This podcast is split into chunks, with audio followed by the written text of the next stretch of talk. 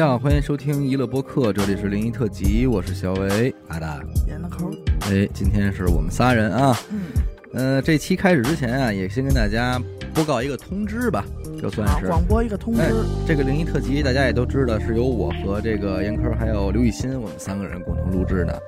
但是欣姐呢，今年过完年以后就已经有这个情况了。嗯，大家都知道啊，这个人啊，在咱们这个岁数，在工作上他是会有一定的这叫变瓶颈期呀、或者是什么的。嗯，哎，你要是想再往上走一步呢，可能你就要经受一些考验。啊，对，新姐这个单位呢，正好疫情也结束了，就面临这么一个情况。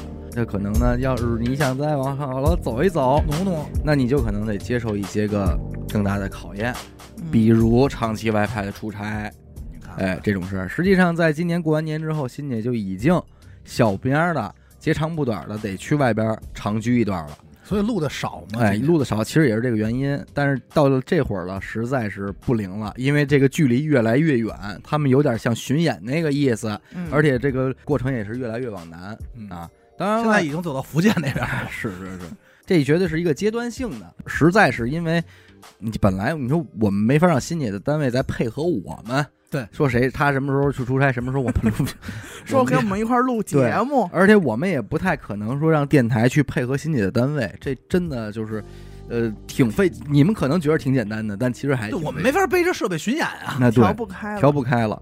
所以就是，与其这样的话，大家就是说，还是让新姐踏踏实实的把这个阶段哎阶段，咱们他因为最终还是得回来的嘛，对啊，所以说暂时的先告别一下咱们电台的这个节目录制，小舞台来，咱们也就等待着他的回回归啊。，嗯没准快了的话就是年底。本来呀，想我们想冷处理这个事儿，但是呢，就是怕听众们瞎猜。造谣可其实咱就是跟人说了，还是会猜哎，你还记得冷知识那天你说一什么效应来着？什么效应啊？就是是，你越解释越那什么。所以无所谓了，就是反正您都得猜，但是我们得先告诉您一个真正的情况，对 对，然后你们再借题发挥爱，怎么猜怎么猜。对，然后你们再借题发挥，哎，然后再说我不信。说谁是又闹闹矛盾了呀也好啊，是挨骂了也好啊，这这这随便你你随便随便，真的吗？反正我不信。哎反正你信不信的，哎。这一片儿现在属于我是大哎家花旦了，真是 拿下来了，全都给弄走了，我跟你说，全都挤兑走了，咱们娱乐电台现在是唯一的蛋，这勾心斗角的。我是圣诞圣诞老你们就你们就猜去吧。哎，而且这期连我都没让我录，全他讲这点灵异。我说这把绝对我来哎。主宰这个事儿。这是这一期，好，哎那么我们直接讲故事吧，好吧？？OK，我讲这第一个故事啊，嗯，就是听众给咱们编辑这篇投稿的时候，嗯人还在酒店里，有，这个事儿就发生在这个酒店。你看，你说心也是挺大的啊，就还得给咱们投稿。因为我觉得你在这个编辑的时候，你应该会遭遇第二次的 惊吓。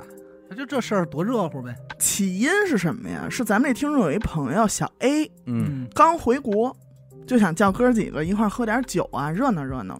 所以听众就在约好的那个地儿的附近开了一房，嗯，就省去说我大半夜的喝点酒，再往回折腾，这这可麻烦能是喝酒的人真想喝顿大酒的一个操作。一个选择哈。订完酒店以后啊，听众就跟朋友小 B 一块儿打游戏，这小 B 也去，嗯，这俩人一边就玩游戏，一边就闲聊天儿。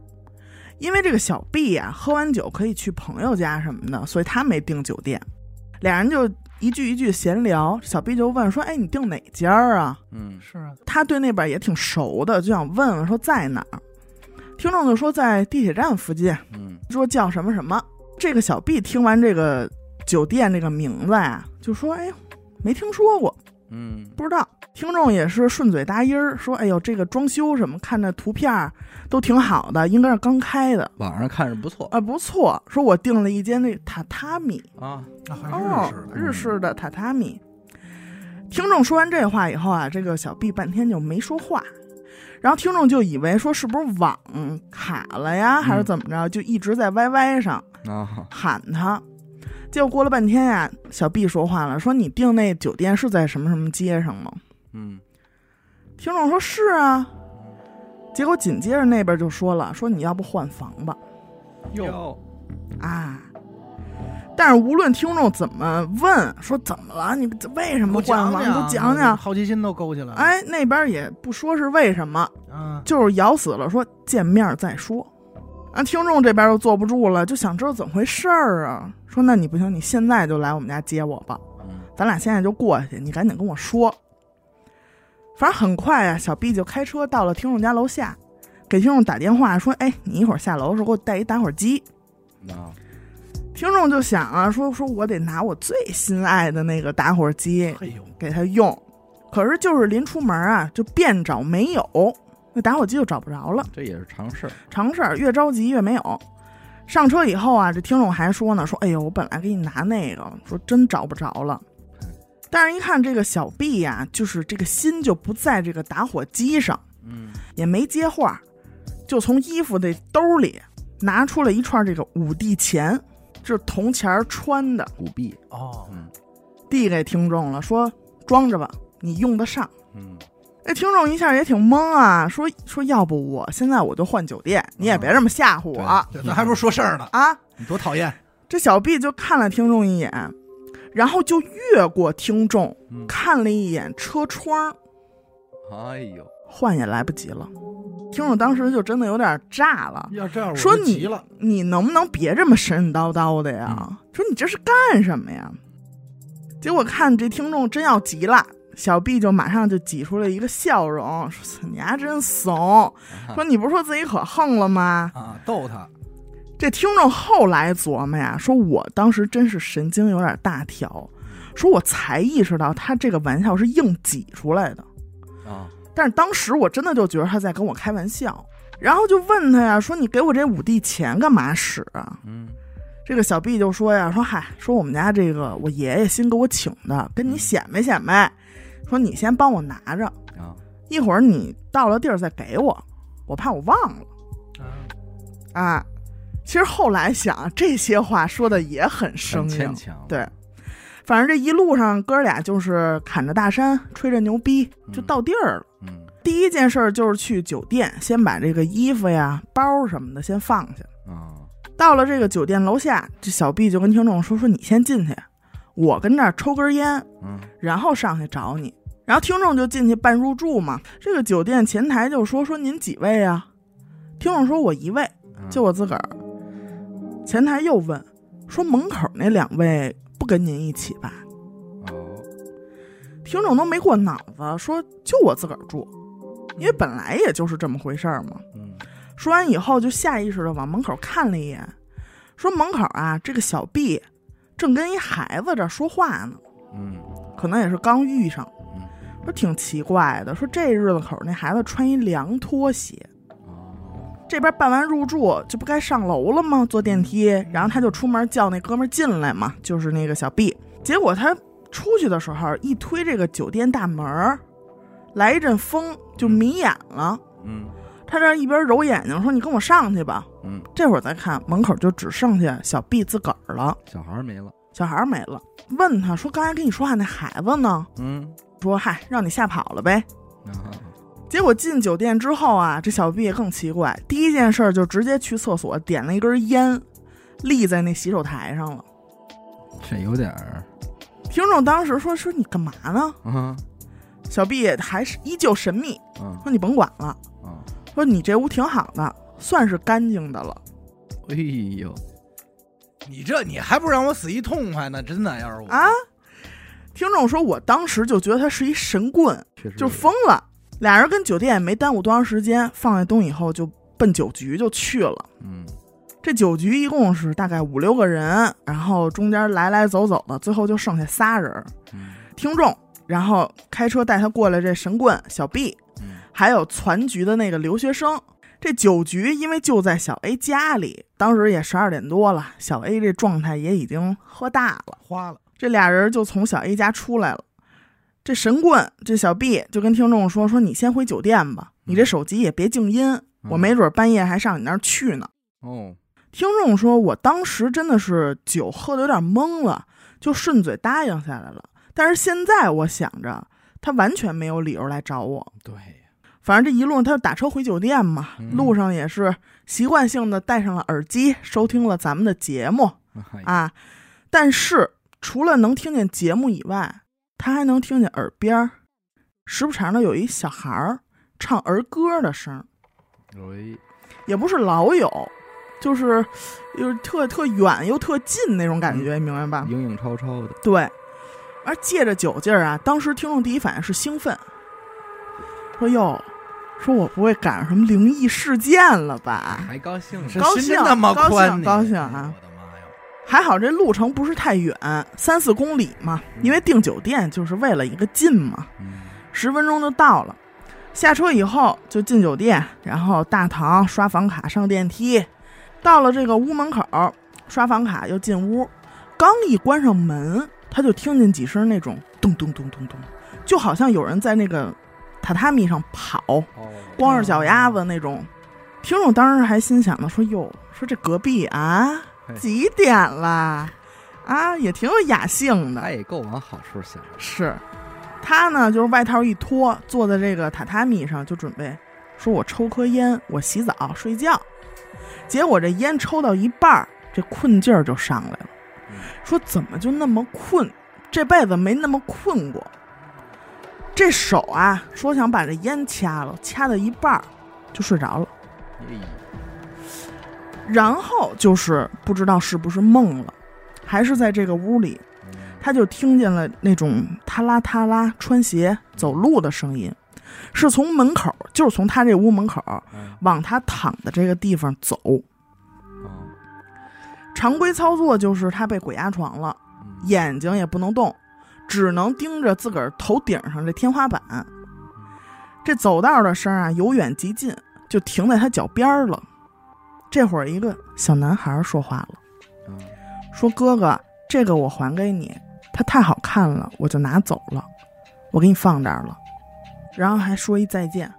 等这小男孩说完这个再见的见，说完的同时啊，听众就有一种就是一猛的扎到水里，然后在水里到极限了，憋得慌，然后从水里突然一下出来的那种感觉，明白，就是大喘一口气儿。嗯当时他就吓坏了，第一反应就是赶紧给这小 B 打电话。结果这电话接通以后，还没等听众说我这儿怎么怎么回事儿，什么刚才就跟他说没说呢，准备一堆词儿，嗯，神棍直接说了一句：“打火机找着了。哎呦，我操，什么意思？”当时他听完这话，就脑袋嗡的一下，嗯因为他就是一边打电话，眼睛就一边在这屋里就乱瞟。嗯嗯嗯，他说完这句话，听众一看这个桌子上放着俩打火机，一个是酒店提供的一次性的，嗯一个是一个防风的打火机，特好看。哦，那会儿是凌晨五点，听众说我真害怕了，说我当时就收拾东西要走，我不住了。肯定啊，嗯是啊，结果这小 B 说你不用那么着急，说你等我十分钟，让我上那儿洗个澡去啊。哎呦，过了十多分钟，小 B 到了，听众都不敢在屋里多待了，直接挂了电话，是在楼下一直等着小 B 来。嗯在电梯里，他就刚把刚才那事儿一五一十怎么怎么着就说了。结果小 B 就特别轻描淡写的说说嗨，那孩子呀跟你从家里出来的。啊，结果他又没说是怎么回事儿。嗯，他说完这话到就到房间里了。到房间以后，这小 B 就洗澡去了。嗯，洗澡就又剩听众自己在这屋里，那这会儿更难受啊，他就强行得让正在洗澡的小 B 跟他说话。嗯，啊，但是说着没两句呢，听众确实也就又困了，又来，毕竟都早晨了嘛。嗯哎，就又睡着了。这回呢也是没做梦啊，说了也没发生什么断背山的戏码啊他哪知道？啊，反正就是正常的睡了一觉，但是这觉睡得特别解乏。完了醒了以后，这小 B 才跟他说说，嗨，没事儿，嗯。说那孩子就是淘气，嗯，说在你们家呀就喜欢你那个打火机，哦，给你拿走了，现在这不给你搁这儿了吗？你瞧，那这个他也没交代，他这哥们儿到底是什么来历对呀，他这哥们儿感觉就能看见呀，嗯。其实，在投稿里说了，是他的爷爷，嗯，反正家里是有接触这个行业的。哦要不然他怎么那么什么五帝钱啊？就一会儿又这但这哥们儿也够讨厌的，你要知道，你你还不是跟我说呢？就是如果我是这听众啊，对，你让我死一明白，要不我难受疯了。我就不要打火机了，你给小孩弄走就完了。对对对，后来他才知道，第一次他们在这个酒店办入住的时候，这个小 B 就在门口在跟这个孩子沟通这个事儿，吓唬人家来着，哦说你把火给人家，要不然揍你屁股哦，啊！那不是，那这里有一疑问啊，嗯，就这事儿其实跟他选择住哪个酒店没关系，因为你换哪个酒店，他那意思就是可能是这孩子都跟着你呢。对吧？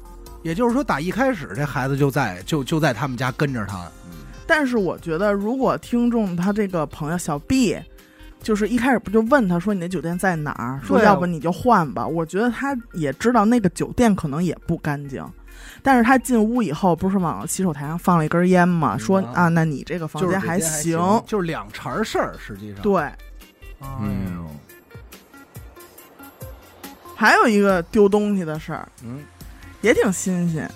说这个听众投来的是朋友的舅舅，舅舅是东三省人士，前两年买了辆奥迪 A 六子，A 六子，应该是 A 六子，嗯标配不是两把车钥匙吗？嗯嗯然后就开了一段时间以后啊，有一天下午回家，嗯在小区里头把车停好了，应该是没注意还是怎么的，反正常用的那把就丢了。嗯嗯，而且等他发现的时候已经是晚上了，哦，然后他又回去沿着小区的路找啊，什么黑灯瞎火的也没找着。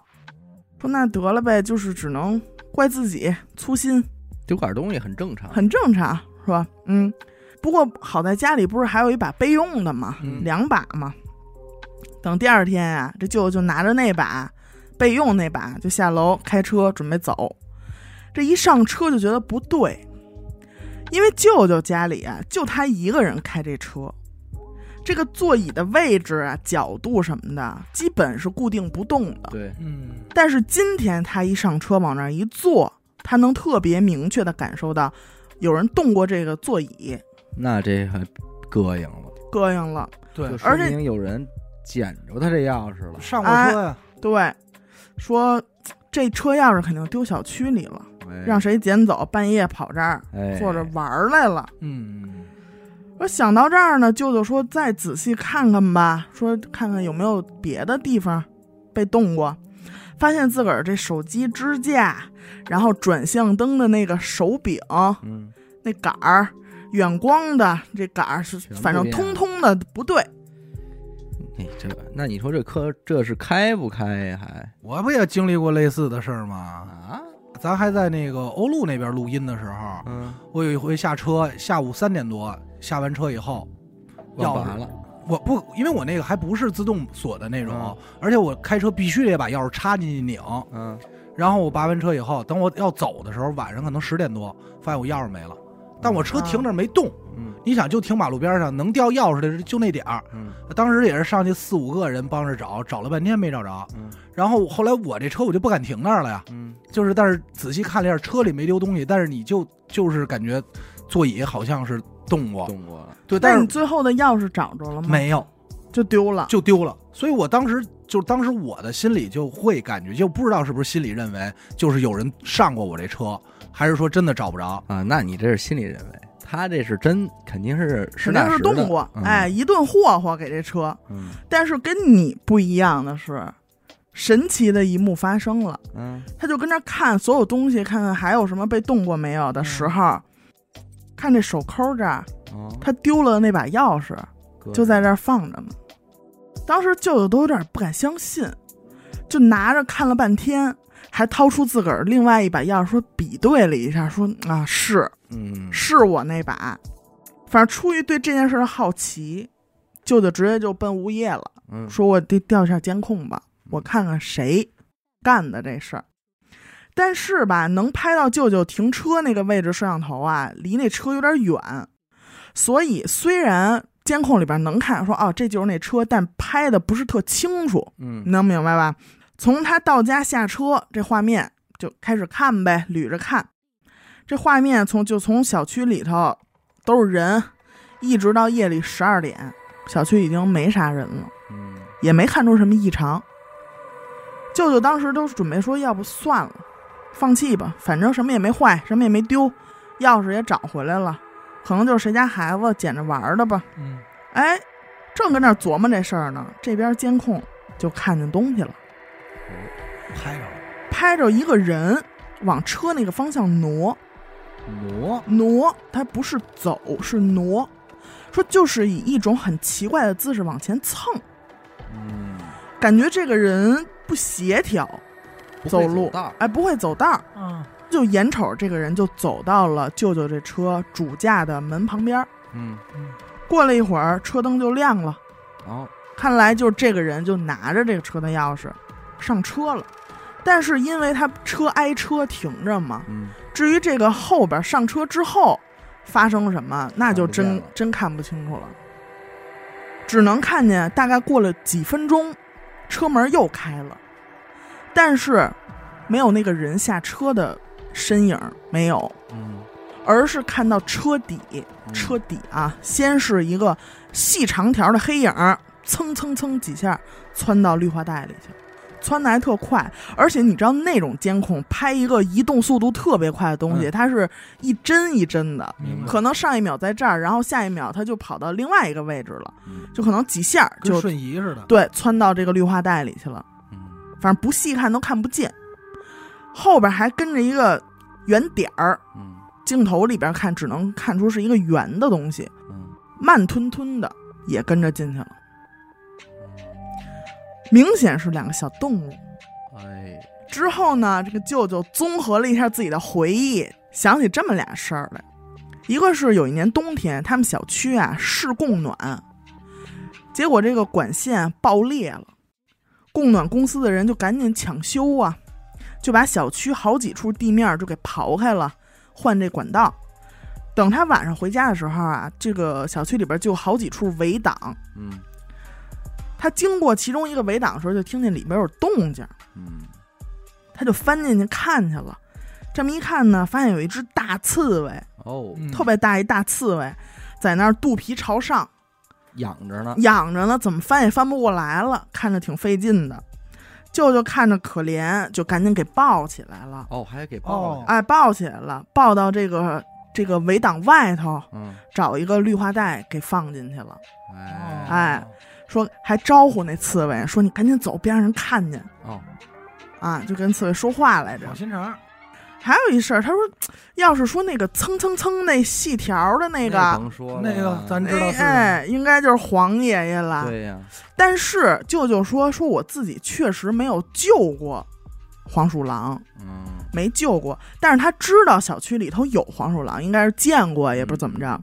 他说有人喂流浪猫，但是没有人喂黄鼠狼。对，所以舅舅呢就经常在哎犄角旮旯的地方啊放点什么鸡蛋啊、鸡翅膀啊什他是么的。为了喂黄鼠狼，他为了，对，那嘿，这所以说嘛，这舅舅也有点意思，哎，就无心之举嘛。但是人家有忙是真帮啊，那可说的。对吧？走了一个特别不正常的姿势，因为对那前两天我在抖音上看见一个监控，就很典型的，就是这抖音发的，他也不是什么热门账号，就是一个哥们儿，你因为你点进他的账号主页，就这一视频火，剩下的都是几十个赞的那种。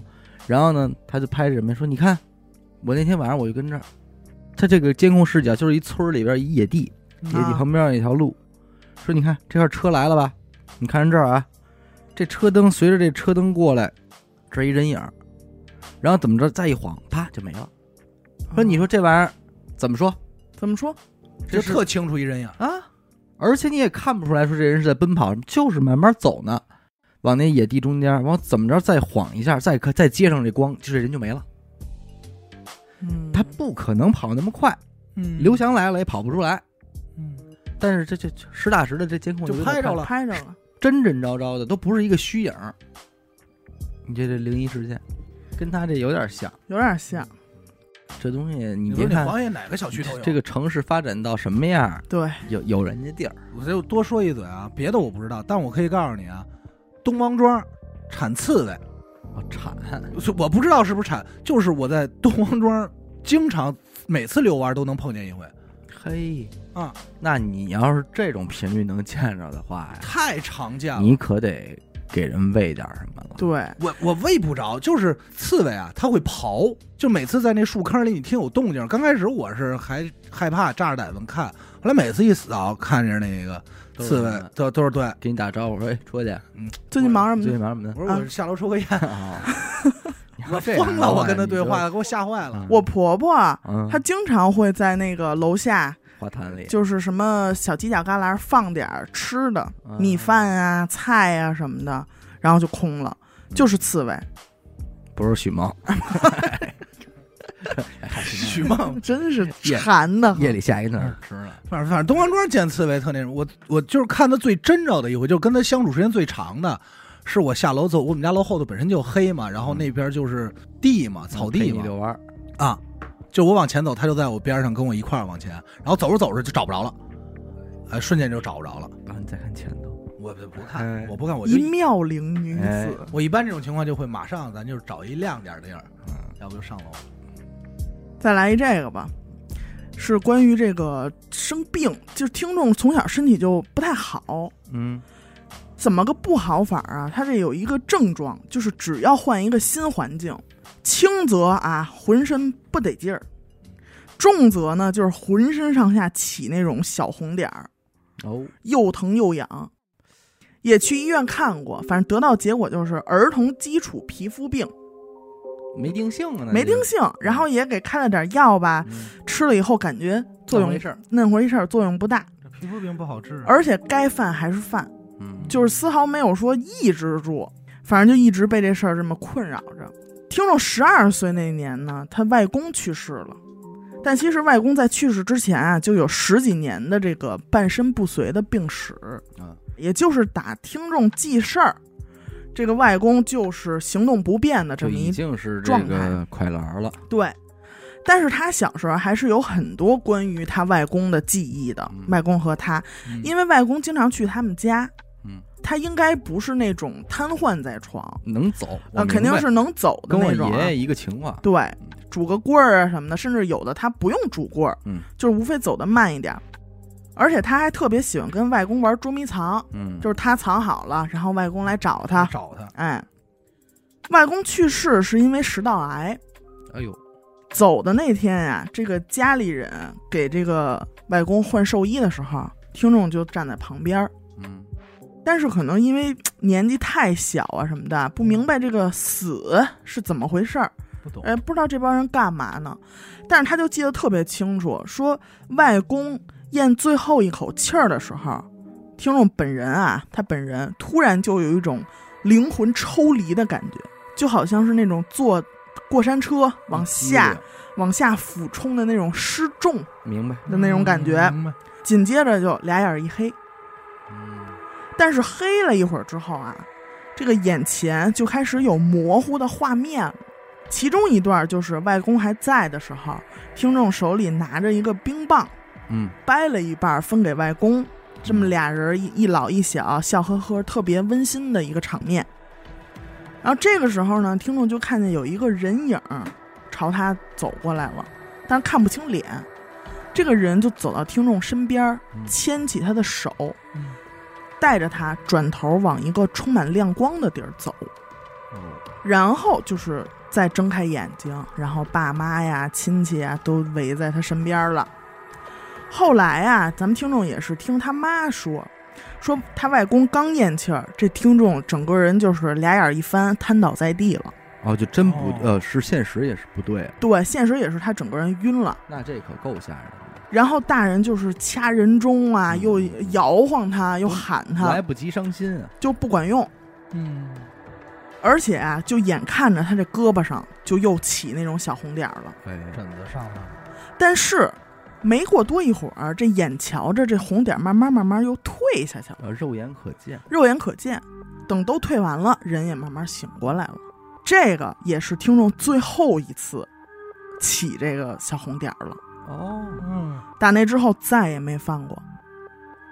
但是当时他听完他家里人给他讲的那个所有的事儿的时候，他第一反应就是他在昏迷的时候看见的那个身影，说他一定是我外公。嗯，嗯，就是我能理解是外公把他身上这病给带走了，对哎是吧？而且这个事儿我还真听说过，是真的。哦，咽气儿的人，刚咽气儿，或者是就是可能在那停灵嗯，这种时候，他就能把活人身上的病带走，你就去拜他，不用拜。你知道怎么着操作吗？我还是听我姥姥给我讲的，快说说。有有方法，有方法，而且还这事儿还真没几年。嗯呃，那会儿就是村里头有一老太太没了，然后这老太太还挺好的，然后家里操持这所有后事儿的时候，就有人过去，就走过去贴着那个遗体。嗯那人应该是说常年膝盖有什么关节炎还是什么，就是老寒腿呀、就拿这膝盖贴，也不知道，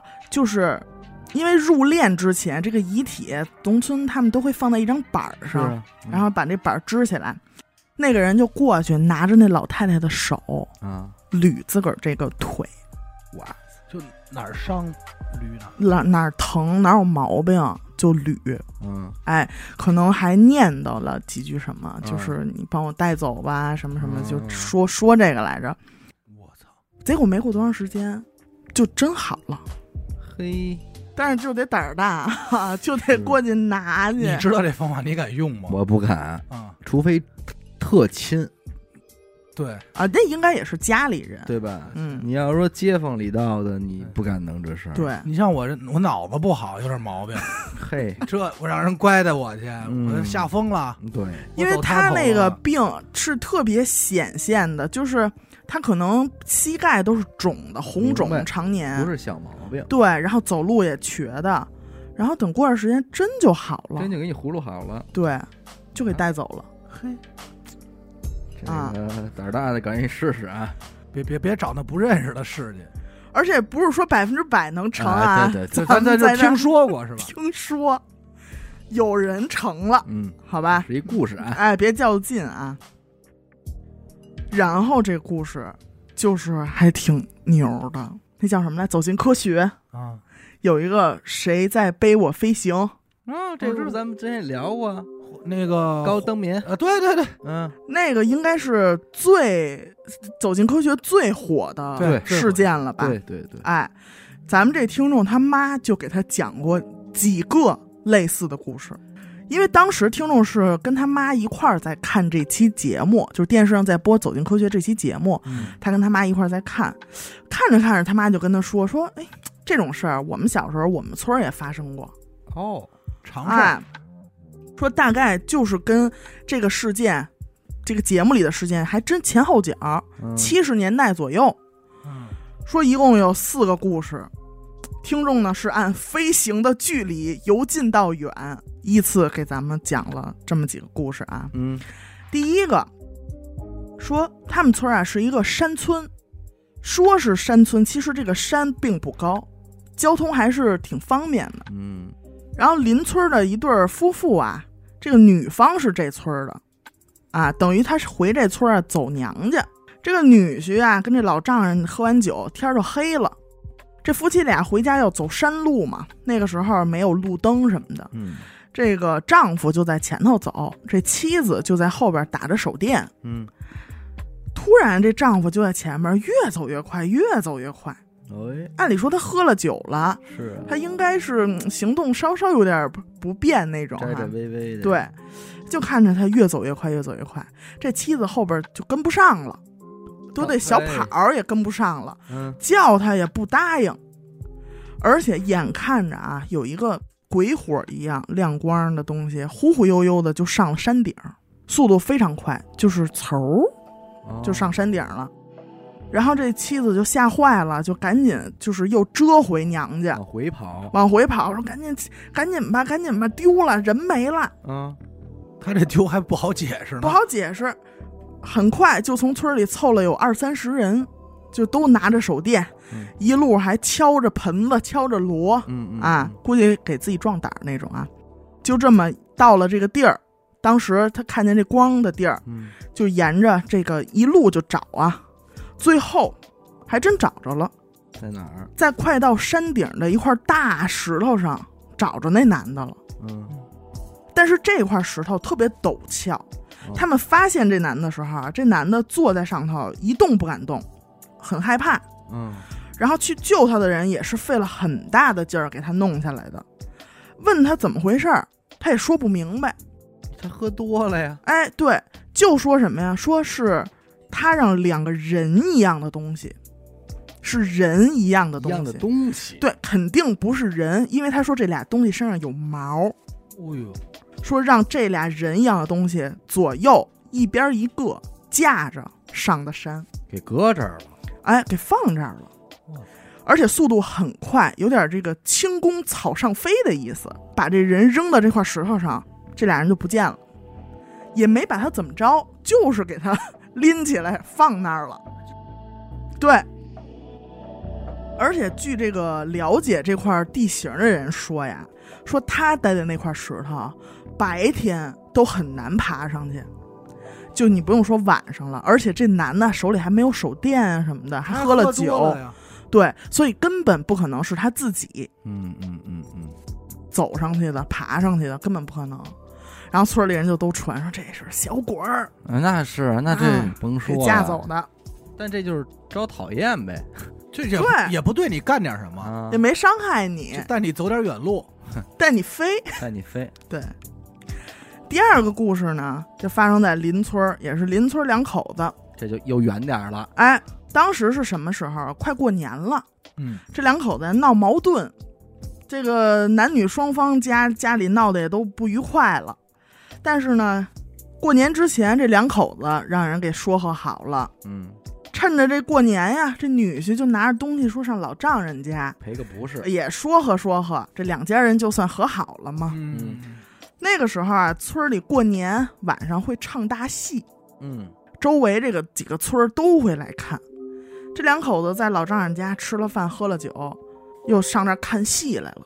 等看完戏才回的家，这时候天儿就全黑了，已经。他们为了抄近路，就走这山上的小道，因为他们那个村儿，就他们要回去的那个村儿，也有很多人过来看戏，所以这一路上啊，不光是他们俩人儿，人不少，人不少，不用担心什么安全问题。嗯啊，他俩正跟那儿走着走着呀，这男的就在路边说撒泡野尿嗨，啊，没有公共厕所嘛，那时候、嗯讲理，找一没人的地儿就尿了。这女的呀就在不远的地方等着他，结果过了半天呀，这男的也没回来，这女的就叫他的名字，也没回应。女的也没多想，就又等了一会儿，等了一会儿，但大波的人已经走过去了。这会儿都没什么人了。这会儿女的就有点害怕了，瘆得慌。瘆得慌。加上这两口子刚闹完矛盾，嗯，他就想说行，跟我玩这个，跟这儿等着我，是吓不是？把我扔这儿自己回家，哎，嘿，跟我闹，跟我闹是吧？报复我是吧真行？跟我报复。然后他就自个儿就回家了，嗯自个儿就往家走。结果我到家以后发现，哎，这男的也没回来，有，他就又问公公婆婆，嗯他，公公婆婆也没也没见着人。不跟你回娘家了吗？对呀、就这出，就急了。因为这个两家之前不是有矛盾这事儿吗？这公婆就认为肯定是被老丈人、丈母娘给怎么怎么着了。啊，啊，多想了，哎，说你是不是给他打的怎么着了？啊给我编这么一故事回来跟我演，啊，回来跟我演，就带着人一路就往这个女方家去找人去了。嗯，结果找了一宿，肯定是没找着嘛。那是，等到第二天天亮，有人给家里捎话来了。那会儿也没有什么电话什么的，就是人给带个口信儿，嗯，说这男的找着了，这回在哪儿呢？在七八公里外的一个荒郊野地里，啊而且是在一根电线杆子上，用自己的腰带啊绑着呢。啊！我操在电线杆子上头，对，同样的也是问他怎么回事儿，他也说不清楚，嗯，就说是正跟路边这儿撒尿呢？撒尿呢嘛，结果过来一个人拉着他就飞了。给提了走了。后来的事儿就不知道了你瞧，啊。你这事儿，他要是这要敢说是自己干的，高科技了。谁谁也完不成啊！对啊，他也动不了，他也下不来，就只能没有这老吊车的配合，对你你对你电线杆子你怎么爬？就算你爬上去，你又怎么拿哪只手给自己绑那儿啊？你俩人去也完不成啊！对啊，对啊。他就只能等着第二天谁从这儿经过，碰巧儿，哎，说你赶紧给我们捎一信儿吧，啊往家捎一 赶紧。给我放下来吧！我估计他那高度都不是哎你想解都费劲一，般人还真放不了他，对，嗯而且咱还不知道他是正着绑在电线杆子上还是背着。这就比第一个故事又远点儿了哈。嗯这第三个故事说，我们村儿有一人晚上吃完饭以后出去遛弯儿，他出去的时候这天儿可还没黑呢，结果这家里人就等，说到半夜了，这人还没回来，嗯。而且那会儿家里也没有说电这个东西，一般天黑就是睡觉啊，日落而息嘛。讲理，家里人就着急了啊，也是发动好多人去找，问谁都没看见，找了一宿没找着。嗯。结果第二天，村儿里就接到了三十多公里外邻县，都得是邻县的一个训练用飞机场的消息。哦机场。机场。问了，人说了，说哎谁谁谁是不是你们村的呀？啊，如果是的话，派人来接。可以，反正因为那会儿没电话嘛，嗯。就是互相捎这个嗯。口信儿，一级一级传到村里，反正就是很辗转，嗯。终于是得到消息了。怎么回事儿呢？就是据这个人说啊，他不出门遛弯儿嘛，嗯。他刚一出门就碰上一个陌生人，都没来及说话，这个人就背着他飞了。不讲，急头白脸给背一顿，哎，飞的并不高，大概就是树，就是大一点的、高一点的树，那个树顶儿啊，擦的那树顶儿就那么高。九十米，哎，现在看大约也就三四层楼，啊嗯哎，差不多也就是说十米左右。嗯嗯，九嗯，米十米吧，飞了一段时间以后啊，就把它扔到了一块空地上，这也是扔啊然后那个人就不见了。你这帮人什么毛病啊？关键他扔下来他没事儿，没事儿，因为他本身也不高，可能快扔的时候他又往下嗯嗯啊飞了飞，就给他放那儿了。嗯哎，这个时候他天儿也黑了，他也不知道这是哪儿，就找一旮旯儿嗯睡着了。等天亮以后，他是被巡逻的士兵发现的。你想，他是那种训练用飞机场，应该是那种军事重地啊，嗯，就给他抓起来了。轻易的他也进不去啊。对，因为他怕是特务，对呀，那会儿正挺紧张的嘛。结果问来问去啊，说确实是一个老实巴交的农民啊，农民兄弟。哎，就这么着一级一级联系村里，嗯核实了身份，呃，家里人过去给他领走了。接走，说这个训练飞机场是绝对保卫严密吧？是对你不能说你溜溜达达你就进去了吧？对嗯，因为其实好多训练飞机场，应该除了在飞机场边上的以外，好多人周围各县都不知道这块有飞机场你，不知道对对？吧？对，第四个这个是飞得最远的，他们邻村有一人晚上去赶集卖东西，嗯，是第二天卖，你明白吧？但是他晚上就得出发，明白了，远，哎，那个时候没有交通工具，赶集都是三四点就出发，推着这个小推车走着去。装着这些盘子碗什么的这样呢，到集上正好也就天亮了啊也能占个好位置嘛。而且一般这种集啊、中午就散了，下午呢天没黑你就能到家。可是这个人啊，出去摆摊儿这人，这一天到天黑了也没回来，嗯也没法联系家里，没电话嘛。嗯，家里人等了一宿啊，整整一宿，着急了。第二天天一亮，就赶紧召集这个亲戚朋友、左邻右舍，分头去找。这一找就找了好几天。好几天，这个人啊，你要说分析他这个人啊，老实巴交，还有一家老小，也没有什么跟谁打起来了、纠纷啊，什么都没有，嗯也不可能说像这咱们说抑郁了、离家出走了，嗯不可能。所以大家都猜测，以前咱们案子里应该也讲过哎那种说是不是在外边碰到什么事儿让人给害了。你收摊儿了吗？嗯你，收摊儿，你这也你挣挣着都得有钱了啊，结果这一等啊，就等了一个月，啊哟，这回这么长时间，一个月。这不是距离长的问题了，这是他妈时间长。关键我觉得家里人就是也是那个时代吧，嗯。家里人可能真的有点放弃了，嗯，就寻思那就算了。算了，因为你确实也不好找啊，对，联络方式也费劲。哎，过了这一个月左右，村里突然收到一份儿从安徽蚌埠发来的电报，说赶紧派人把谁谁接回家去。啊，哎呦，大家都特高兴嘛，总算有信儿了，但也很诧异，因为蚌埠离他们村儿是五百多公里的距离啊够远，够远了啊！他说他怎么能到那儿去呢？但是也没时间多想啊，就家里人就赶紧找到这个蚌埠去接人去了。嗯因为括号里说了，哎，我觉得这个也特有的没了，有的还在啊。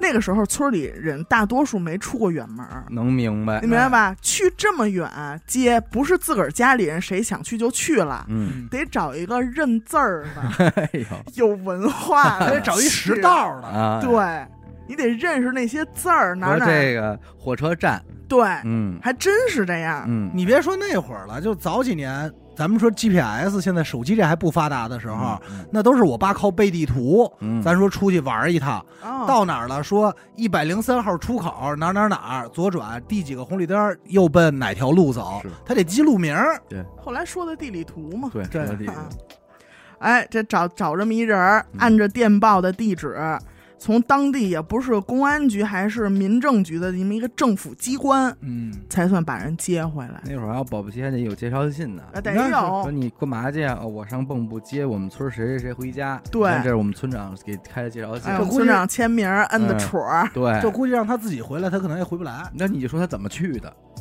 对，嗯是不是？蹦然后就赶紧问啊，说这个人就回来，好多人就谁见谁问，说你怎么回事？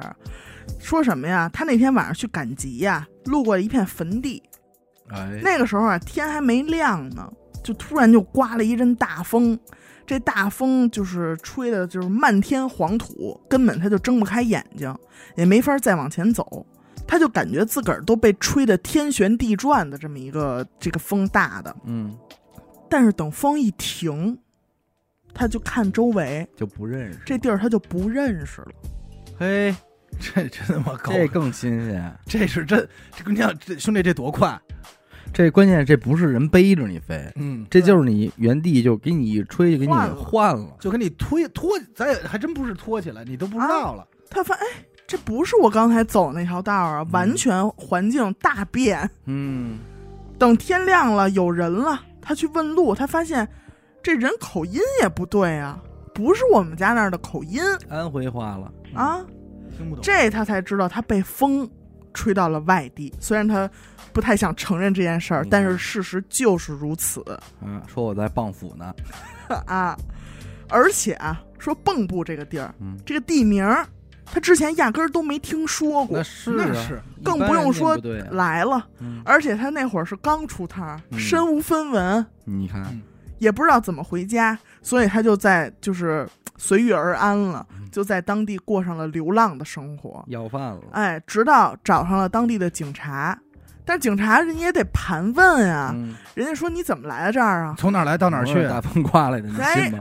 这个这确实说服不了我。必然是不信呀、公安机关觉得不信，说这是不是精神有问题、啊盲，流子。盲流子。大风刮来的，你确实不好解释。嗯，哎，就这么的，通讯也落后啊，然后他也说不清道不明，反正是过了将近一个月才跟家里联系上，你瞧，才过来接的。哎，但我很好奇，你说为什么都是那个年代发生这种事儿？你你到事件到的今天，其实这种事儿你几乎是好像没听说过了，嗯，应该也不是说被摁下来被隐藏了，对吧？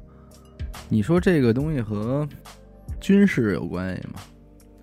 这咱们就哎，不是不好揣测。咱可以揣测，你给我解释解释哪个能量能做到这件事？而且这个吧，就有好多这种军事打击，它什么的有那种隔空打的，你知道那种事儿吗？嗯就比方说这个车，呃，你开车从这儿走，然后你这儿一一过一一打，这车一点事儿没有，但是这人没了，衣服也全都烧没了，只只烧人不烧车什么。就是穿雾嘛。嗯，就是消失了一个而人？且而且你咱就回来说他这个讲的这这几个啊，嗯，其实这个在咱们过往灵异里边有提到过。这个这个有一个有一有一路道术啊，或者叫邪术嘛，叫什么神仙抬轿，或者叫神仙。大半月这个东西是有人就是能够自如掌握的，能明白吗？就是我能给自己使，你你甚至能给你的家人使。我是我就我我没有记错的话，上回那个听众投稿就是说说他的爷爷带着谁谁谁和谁谁还有他赶路去哪儿哪儿哪儿，实在是太累了，他就求他爷爷说：“我不想走了，我不想走了。他爷爷说：“那你就你扶着他肩膀，你扶着他肩膀。”最后他扶着我肩膀，嗯，然后说：“您把眼睛闭上，哎，对对对，是吧？”有然后咱剩下别的他就不知道爷爷干嘛了，反正过一会儿再一睁眼说睁眼吧，哎，到了，到了，到家嗯。另外啊，这个东西，你看有些说，如果你有什么灵异的现象，你可以去横向参照一下其他国家有没有来验证一下这个事儿。嗯可是你这个东西讲的和咱们之前那个案件里讲的那个叫失踪四幺幺嗯，里边好东西就是这个，这就是说，这在美国也有，类似啊，具体哪儿我记不清了啊。嗯它那个当地的地貌啊，就有一种山，这个山啊非常的细，有细山有多细呢？就细的跟一个桌子面儿这么大，一米乘一米二，就这么一个细山，但是豁高，好几十米高，就这么一种地貌的这种柱，在这大沙漠这戈壁里边，一根儿一根儿一根儿一根儿林立，林立。然后呢，是有一个小孩失踪了，最后发现的时候，就在这一根柱子的顶端坐着，怎么上去躺着呢？睡觉呢。你说他怎么上去的？这救都不好救啊！啊，而且就是说，这个孩子是怎么消失的呢？可能就是说，哎，我在门口院子这儿玩会儿啊，出去了，可能过两分钟，妈妈一出去，这孩子就没了。当然，有人说是被老鹰叼走的，啊，有这可能，小孩儿嘛，但是其实后来人家这个，因为他这个书写的很细致，你在孩子的衣服上什么的是找不到任何的这种抓抓痕什么的，因为这孩子你别说抓痕了，身上都很干净，土都没有，土啊泥呀，说衣服这脏一块都没有，就这么囫囵个儿的搭就在这儿了，哎，特别多，那你这会不会外星人啊？也有可能啊，有可能，也有可能。是吧？你这事儿你就，但是反正我是觉得这几年像这种瞬间移动的事儿好像不常见了。嗯，你真的你要是说查这一块，无论是我之前说刚才说的那个什么抬棺还是抬轿啊，这个功法，还是说这个就莫名其妙的被移动地儿了，这太多了。为什么反而也没有人人引起这关注呢？因为你听多了吧，有时候你觉得兴奋点不够了。对嗯它这个过于雷同，就是你走着走着，然后你经历了一个什么东西移动地儿，因为也没人能说清楚到底是怎么走的。对，而且也没有确定造成什么实际上的伤害，所以你就就这几位当事人，你看这四个故事，这几位当事人他也说不清楚，说不清楚啊。但是有一个共同点，就是都是属于老实巴交的，是不是？这老实巴交的容易说可以抓走，抓走，带你溜一圈儿去。现在没有了，可能是因为现在人都太蔫损坏了。你明儿明儿出去你转悠转悠，我妈疯了，我找他去。哎，哪天发现我妈在中央电视塔塔尖上绑着呢，谁救我呀那，都不算太远。你这中国尊什么的这都近。你给我，我我给你打电话，你救了我吗？我救不了，我给你报警啊！关键对吧顶上有信号吗？嗯别老方我，嗯，反正属于不太好解释吧。不太好解。啊怎么解释我这儿最后一个啊，嗯也是不太好解释。你又说它灵异吧，其实也不是，嗯就发生在听众家住的楼里。他住这楼啊是什么结构？先跟大家说一下，他这个电梯对面儿就是一开电梯门你就能看见消防楼梯，啊哦，这么个对明白吧然后每层半的位置有一窗户，嗯能看见楼外头。反正从他们这个楼啊看出去就是一个篮球场，嗯，他们楼下。走到这个每层半的位置，你再往下一拐弯儿，你就能看见下一层电梯门框上标的那个楼层数，嗯嗯明白吧？就这么一结构啊。有一天晚上，他吃完晚上饭啊，他就在他们家往下半层九层半的这个窗户跟那儿抽烟，嗯哎，就看见这篮球场啊，正好有人打球呢，跟那儿比赛呢，那整挺激烈。说我跟这儿我实在是看不真着，他就把烟掐了，说我下去看看去。参与参与，哎，我看看，应该也是好打点球，平时。而且说我这刚吃完饭，我就溜达着，我走这楼梯，活动活动。嗯结果往下走没几步啊，就看见九层这个住户啊，在楼梯，在楼梯那儿拉了一根绳高高低低晾了好多衣服，嗯什么床单儿啊，什么那种大的大件儿。嗯这听众要是过去，就得弯下身子从这堆衣服底下钻，嗯来回钻钻过去。正跟那儿钻的时候啊，他就觉得有点哎没站稳，因为本身就是一个下楼的状态，就往前这个趔趄了一下，嗯跨了几步。可是当他走到他认为的九楼的这个电梯门口的时候，他一抬头看见这个电梯门上面这数字是三三层，三层。他这心里一边琢磨就往下走啊，又走一层，下一层是二，那就说明确确实是三。对，然后再走了一层，直接就出去了，我操，就是一层了。掉层了，等于也就是说，他从九层半走到一层，实际上只走只走了三层的距离。反正就是这么一事儿，也没有后续，他妈穿越了呗。就整个过程发生的很快啊，他记得很清楚，就是怎么走的，怎么钻的，然后还怎么趔趄了一下，就不存在意识模糊的阶段。因为有的人他下着下着楼他会发愣，嗯，就是对自己家这个楼梯很熟悉，然后走着走他就愣了，愣他也不知道下几层，反正一层我就出去了，有这种情况。但是说他不存在这种意识模糊的阶段，明白。所以也不太可能是断片儿啦，怎么怎么样，嗯嗯，他也没摔着。这一类投稿在咱们的灵异里其实也是一类，没法空间穿越，哎，或者说是失误，失误，然后又回来了。哎，他说这个楼梯，我想起一个，就我就我上个月的事儿。你还记得上个月我不是减肥那会儿，我还推荐严科一方法吗？我说就是爬楼楼梯，嗯，然后呢，正常逻辑啊，应该是早上空腹爬楼梯，但是咱也知道，我这个作息早上咱根本起不来。嗯，我们家半夜，对我们家住十七层，那你未见得是说那个昌平那边出的事儿。你妈了哈着，我我每次把车停地库呢，我就开始从 B 一往上爬。我们家十七层正好上到十八层，哎呦，十八可是个好不是数字啊！真讨你们俩是真讨厌。嗯我每爬一遍呢，大概是二十分钟左右，因为我爬的特别慢，就为了他那个动作嘛，就是为了出出汗、减肥。我一直爬了大概有个一个多星期。嗯，你看为什么最近我不提这事儿了呢？哎嘿嘿嘿哟，但是我觉得不是灵异啊，但是很讨厌。你爬着爬着碰见自己了，没有，哎呦，我吓死了吧我！要这样的话我就疯了。你上楼往你下楼，那我最近忙什么呢？那你想，我跟你录节目的还是我吗？人家不重要。不重要。我这那天也是爬，爬到这个第三层的时候，因为我那个动作爬吧，就基本上你只盯着脚下，你就只只会管你发力对不对，嗯不会去看。这个楼梯啊，它又窄，它这个拐角又特急，它相当于是一个 U 型弯嘛对。我这爬的时候，我就感觉我前头有一黑影，我就膈应一下。但是呢，我也是炸着胆子，就是因为一般我爬，我一般都是什么夜里十二点多一点，因为那时候刚到家嘛，时间，他 那灯怎么样啊？没有。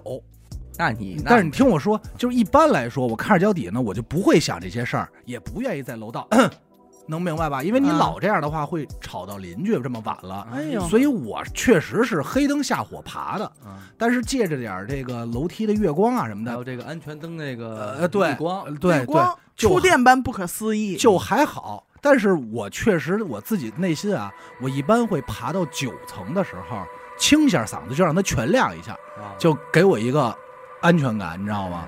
那没辙，你三层你就看见，你九层一个黑什么用？我这个因为低着头嘛，就在我余光右边，我就膈应一下。但是我确实炸着胆子，我也没喊。我一抬头看，哦，一个特别大的斜着的床垫儿，就是立在那儿，然后等于黑一个照一下，我就挺膈应，挺烦。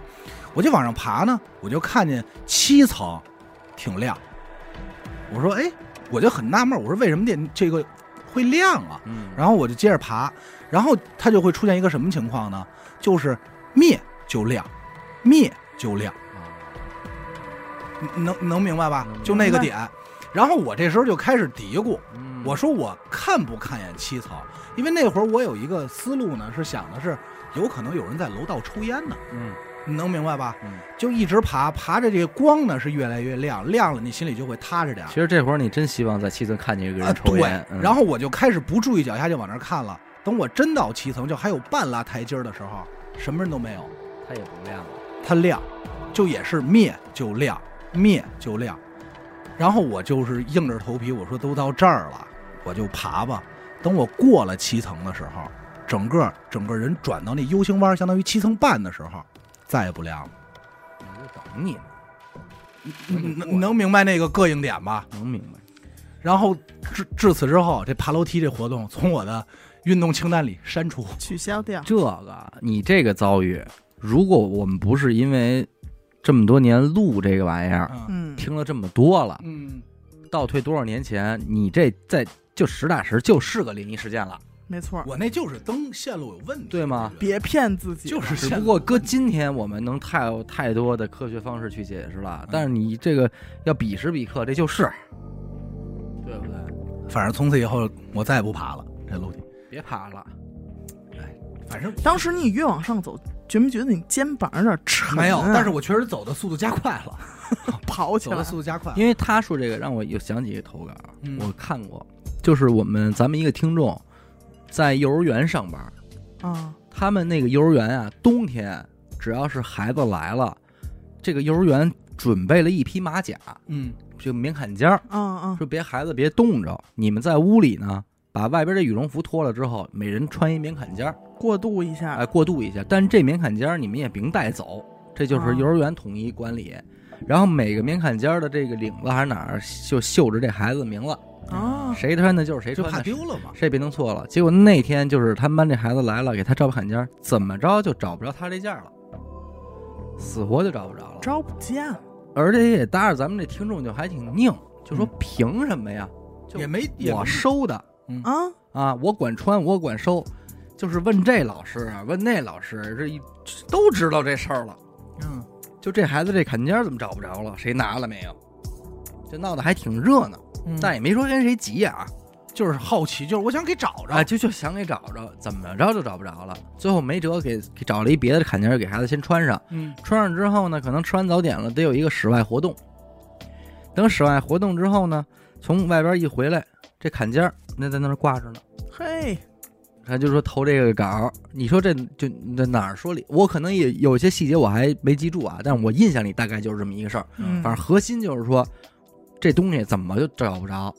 最后，哎，一回来找着了。就在那儿。但是你要说就这种情况，其实每个人在生活中遇到的特别多，嗯，这个我们之前讲过一期矩阵干扰，是？吧？打火机啊嗯什么的也好，有的时候遥控器，我说我就放这儿找不着了，你转一圈回来，它就在这儿，你就会说，哎，我刚才没看见吗？对，对吧？还有一听众那耳麦吧，还是什么呀？嗯就跟床头柜这儿说，这天晚上，哎呦，死活就找我，因为他睡前他想听节目，嗯，啊，这摸呀，说开灯找找不着，上班去，第二天回来就在床头柜上搁着呢。你说？啊，他说，你说如果他真的在床头柜，这是我第一个会找的地儿，也是我研因为它就在那，我就放那儿了。微波炉丢东西，没经历过吗？我操，这个我这微波炉丢东西这事儿，我就经历过，在我印象中两三回，就是微就是我比如晚上到家。住住东方庄嘛，晚上到家我饿了，我要把这吃的拿出来搁微波炉热一下，然后可能这个时候热的时候我没事儿干，我回屋看那个看两分钟电视剧，或者说是洗个手上个厕所，回来这屋里这吃的没了。哟，啊啊你这事儿你怎么不跟我们说呀呀？不是因为我，因为我发生过好几回，我就一直认为是不是我给吃了，因为我判断不出来，你能明白吗？就是因为你当时是一个无意识状态对，态，就是你会有晃神儿的时候啊。，对，就是你经常骑自行车，你不也有晃神儿的时候吗？开车就哎，我什么时候路过这路口，你就想不起来了。所以我就好几次，一次是吃鱼，一次是那丸子汤，就就吃完了，就是一碗儿在里头，但吃的吃没没了。我操，这比这可比一空微波炉，这是俩事儿，哥不是，那就有这是不。可能是你给吃了呀。你别吓唬我。不你就吃完了，你可能再把一空碗搁回微波炉里吗？这是你的行为习惯吗？那万一你你要说打开是一空的，空荡荡，对那都证明你会可能没放进去过，那那我操啊，哦，这事儿好家伙了，就在咱们身边啊，不跟我们说是是？不是那有保留，不是因为还有一次我印象深是吃鱼少挑鱼，这这你们没就是你没有经历过这种类似的事儿吗？行了，要我说呀，就是那房啊是该卖卖啊，东方庄得卖，不是，就我爸炸的鱼，盘子里这边就是丸子汤，这也是我这边看着呢，明确记着，在动画片看着这个动画片的是吗？这集可能还剩三条，然后一会儿一低头吃完了，啊，你要跟桌子上面那可能啊，要说跟桌子上，桌子上的这个，但我嗯确实没有印象中我嚼了，嗯就是就是你这嘴里这个刚咽完回头没了，说哎你什么？咱们上回那个直播时候连线那听众说他在华西医院研究什么老年痴呆。啊，对对对对这块你没准儿可能得去一下。不是，我就你没经历过微波炉这种丢东西吗？没有这种绝没，有从来没有，对，有可能是忘，就是没有，确实没有。绝对没有。我就是试图在想，绝对没有，哦因为我一直认为就这事儿就是晃神了，所以大家会特爸跟你闹呢，不可能，我他妈回家都两三点才吃饭呢，他们肯定早睡了。那你这个这不行，这个你这真不行，你这真得看去。妈看老年痴呆去啊！不是，关键是它这是一空碗，这对这这性质就变了，不是不是不是说这碗特干净，就是没是。没明白，对，是特干净都没事儿，嗯，就是你老年痴呆这块儿，可能把一空碗放进去，想要加热丸子汤，嗯。但是它如果是一个，喝完了的。那就是不好，性质就不一样了，对，知道吧？绝对不一样。我。操，我还以为都会有这种类似的经历呢。还拿假科学来骗自己呢。哇，就相信科学。我老年痴呆，反正 行吧。我最后还是奔老年痴呆，我相信老年痴呆，希望赶快把阿尔茨海默症这病给我治了。行吧，感谢您收听娱乐播客，这里是灵异特辑。如果您也有同样的灵异故事经历，那么非常欢迎您向我们投稿。具体的投稿方式呢，请您关注我们的微信公众号“一乐播客”。我是小伟，阿达，点了扣，我们下期再见。拜拜。拜。